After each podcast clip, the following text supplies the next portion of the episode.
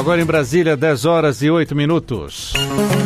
Cabeça de Juiz, com o ministro Og Fernandes. E hoje é dia de conversarmos com o ministro Og Fernandes, ministro do Superior Tribunal de Justiça e do Tribunal Superior Eleitoral no quadro Cabeça de Juiz. Excepcionalmente hoje por telefone. Olá, ministro, seja bem-vindo, bom dia. Bom dia, Sérgio, bom dia a todos. Ministro, hoje o senhor comenta conosco sobre o livro Escravidão, volume 1, escrito por Laurentino Gomes. Isso, isso, Sérgio. É um, um trabalho de fôlego que o Laurentino Gomes está produzindo da mesma forma como ele produziu uma trilogia sobre Brasil e Portugal na série que tratava de, dos anos de 1808, 1822 e 1889. E agora, depois de profunda pesquisa eh, em vários países, ele percorreu 12 países, é, três continentes, lança o primeiro volume de um período de 250 anos da história do Brasil, desde a colônia, com o foco na questão da escravidão no Brasil, que não foi só no Brasil, mas enfim, os aspectos culturais, os aspectos civilizatórios, os aspectos da, desse grande, dessa, grande, dessa grande indignidade que é o período da escravidão no país. Foi um fenômeno que não aconteceu só no Brasil, também não foi só feito por brasileiros e portugueses, era um tráfico internacional de vários países europeus, mas que marcou profundamente a história brasileira. Esse é, esse é um trabalho que quem se interessa pela, pelo Brasil, pela história do Brasil, é, deve ler, deve ler. O Laurentino faz um trabalho de excelente qualidade, de pesquisa aprofundada, uh, um texto sofisticado. Enfim, é, é, um livro que eu recomendo com ênfase. Interessante nesse livro é que o autor ele acaba viajando por esses países que, entre aspas, exportavam esta mão de obra escrava.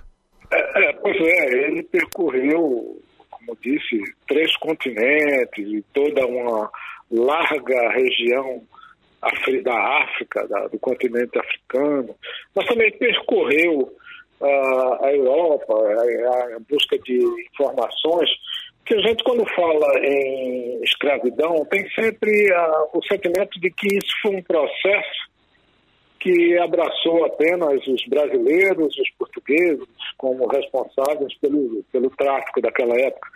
Mas não foi bem assim. Na Europa, além de Portugal, outros países como a Espanha, a França, a Holanda, notadamente a Holanda, a, a Itália, algumas regiões da Itália naquela época, foram países que se consagraram no século XVII, XVI, ao tráfico da mão de obra escrava.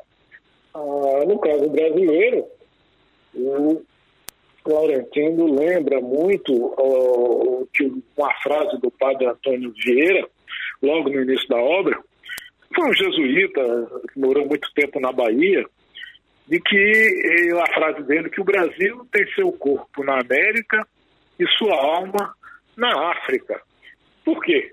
Porque tivemos aqui para o, essa região nossa, para o nosso continente e notadamente para o Brasil. Só para você ter uma ideia, Sérgio, por volta de 1780, eh, nós tivemos cerca de 260 embarcações que cruzavam anualmente o oceano para transportar quase 80 mil uh, cativos, né? 80 mil escravos da África para o Novo Mundo então para o continente aqui americano. Então, é, são dados é, com apuro de pesquisa, com informações sobre, até mesmo dados a respeito de navios, comandantes, custos da, dessas viagens, como se uh, obtinha um lucro com escravo. É preciso lembrar que a escravidão na, existia na própria África, mas isso decorria dos conflitos entre etnias. Então havia uma guerra entre etnias e aqueles que perdiam eram escravizados pelos uh, os vencedores. Assim, escravizados, essa gente era, em parte, usada pelos vencedores, em obras, em trabalhos dos vencedores, e a maior parte era colocada no tráfico para, aparentemente, para o que se chamava o novo continente, o novo mundo, que era Brasil e países da região. Não foi, também, foi só no Brasil. Mas o Brasil, pela sua dimensão, pela necessidade de mandar mão de obra inicialmente na cana-de-açúcar, depois houve um, um, um, acréscimo quando se descobriu o, o, ouro, né, os minerais, quando foram descobertos os minerais na região das Minas. Isso se viu como acréscimo e até no início da, da cultura do café ainda havia mão de obra escrava.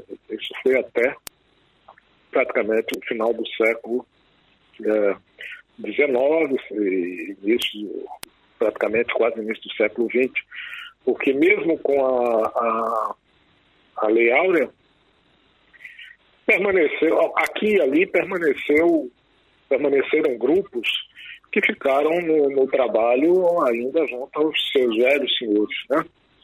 Mas também é uma, é uma, é uma história bonita na medida que se mostra a, o, o, o, esforço dessa, dessa população negra, de várias etnias, repito, da Europa, no sentido de, de buscar a sua liberdade, buscar os caminhos é, de sair desse, desse ciclo vicioso que era viver na senzala e ser apenas alimentado e ter um trabalho, o, o escravo, o dono do, da propriedade, normalmente das grandes propriedades rurais, era senhor de vida e morte desses negros uh, que vinham da África no Brasil, notadamente no Brasil, a grande influência é, era de população vinda do Congo e de Angola. Então, ah, basicamente essas. Não é que não viessem outras de outras regiões, mas maciçamente o Brasil foi, digamos assim, o teatro para esse grande drama da escravatura integrado por o pessoal, os congoleses e o pessoal de Angola e das diversas etnias no próprio espaço territorial da Angola, de Angola e do Congo. Né? Então é uma história muito dramática, muito dura, mas que é preciso conhecer até para que é, cada vez mais nós tenhamos a, a convicção da liberdade e da não discriminação e de que a civilização se faz de outro modo, e não é um processo antigo. Se a gente verificar, essa é uma história que tem cento e poucos anos apenas. Então, é, isso não. A, a, história da civilização é um anteontem, é um ontem. Então, precisamos estar atentos a, a essa realidade e eu, repito, aconselho muito a leitura desse livro para que nós entendamos bem o, o processo de massificação da mão de obra escrava no Brasil, as suas, as suas consequências e, e como isso, afinal, teve é, uma conclusão e como o país conseguiu, o Império e depois a República conseguiu lentamente sair desse, dessa situação dramática. O, o, o Laurentino Gomes lançou o primeiro volume. O segundo volume está previsto para lançamento no ano que vem. E o terceiro volume em 2021. Então, é um, trabalho que merece a atenção de todos os brasileiros. E outro fato para aumentar a dramaticidade desse período da escravidão, Laurentino Gomes faz um levantamento que cerca de 1 milhão e 800 mil escravos morreram nesse trajeto da travessia entre os mares e que 14 escravos morriam por dia nesta travessia. E todos esses mortos eram jogados ao mar, mudando até o comportamento dos tubarões que perseguiam esses navios negreiros, ministro. Exato. O interessante, é, Sérgio, que os escravos que conseguiam vencer essa longa jornada de dois, três meses entre o continente africano e as terras brasileiras naquela época, já eram tidos como vencedores, como fortes, porque ah, o...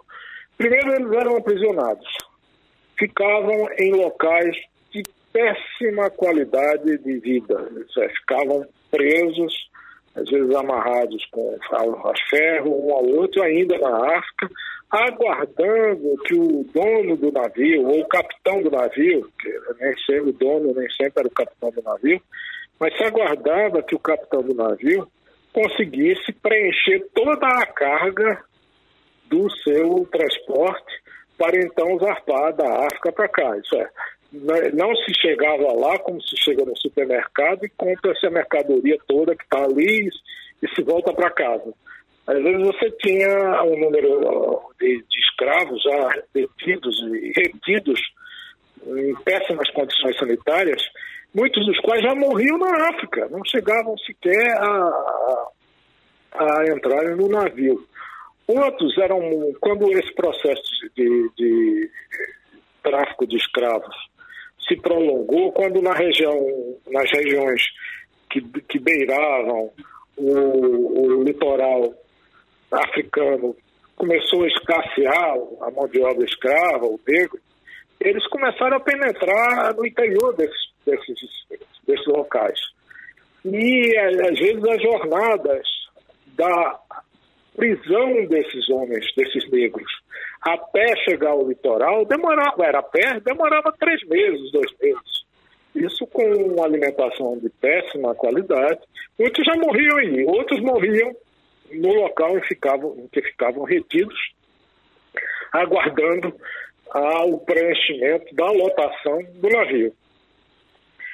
Muitos morriam no próprio navio, né? Muitos, e não eram só. Isso era uma, era uma aventura de coisas realmente muito dramáticas porque os escravos eram colocados geralmente no porão, amarrados, péssima a ventilação, alimentação estragada. Né?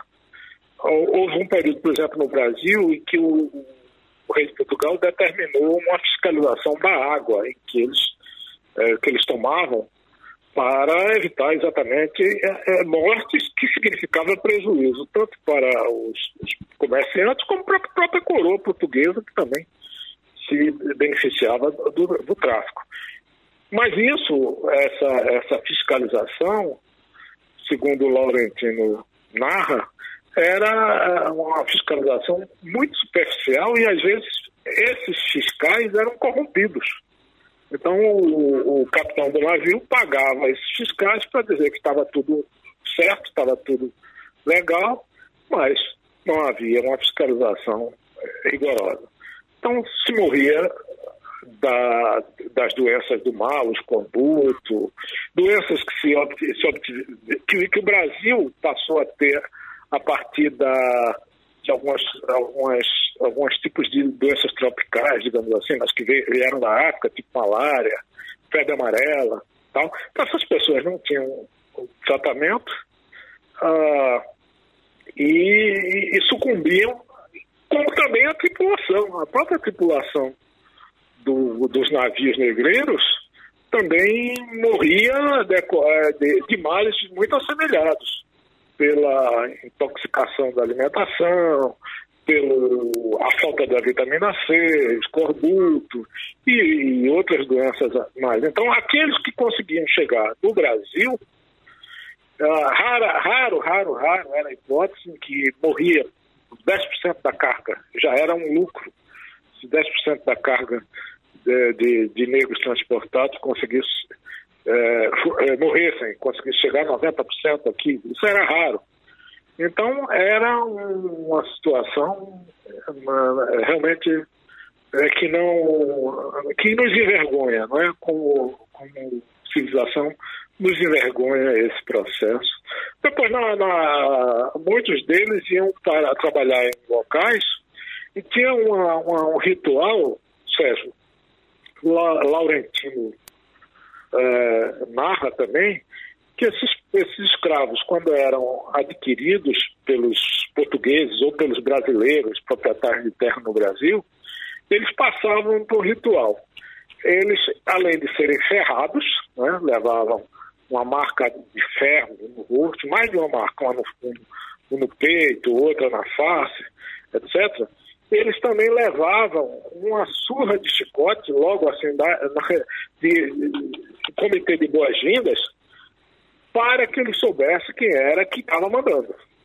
Então veja que tragédia, que, que cenário terrível era o Brasil nessa época. No entanto, era a forma, na, naquela altura, que se considerava razoável para a produção do açúcar, depois o ouro, etc. Quer dizer, o Brasil passou a exportar e ser o grande celeiro de Portugal, notadamente na área da, do açúcar, mercê dessa prática terrível que nós vivenciamos, já a partir da segunda metade do século XVI, quer dizer, o Brasil, descobrimento em 1500, já a partir de 1550, por aí, começaram as primeiras incursões na África em busca de escravos. E isso vai durar 350 anos, mais ou menos. E no livro também, Laurentino Gomes cita que os portugueses tentaram escravizar os índios. E como já falamos no início dessa entrevista, a mão de obra escrava não era uma exclusividade brasileira, né, ministro? Não, não, não era. Não era todo é, parte da Europa. Olha, você veja a Inglaterra, que mais adiante veio a, a forçar a coroa portuguesa e o próprio Império Brasileiro a, a acabar com o, o, tráfico, a Inglaterra, até mil, meados de, dos anos 1800, também fazia tráfico. Havia verdadeiros piratas ingleses que eh, até roubavam os navios portugueses, uh, roubavam a carga, uh, matavam os, os traficantes portugueses e às vezes espanhol para uh, obter a carga da mão de obra. Havia companhias especializadas na Inglaterra voltadas para a exploração do tráfico. Então, essa é uma prática que foi generalizada naqueles países, ou por aqueles países que lançaram ao mar. É o caso, como já falei, da Espanha, Portugal, Inglaterra, Holanda. A Holanda teve um papel importante nisso, as companhias das Índias Orientais também, a exploração do território africano, a, a, mesmo quando estiveram no Brasil, o uso da mão, mão de obra escrava que vinha da África pelos holandeses, isso tudo são, são situações que o Laurentino descreve com muita, muita clareza, né? com muita informação, muitos dados.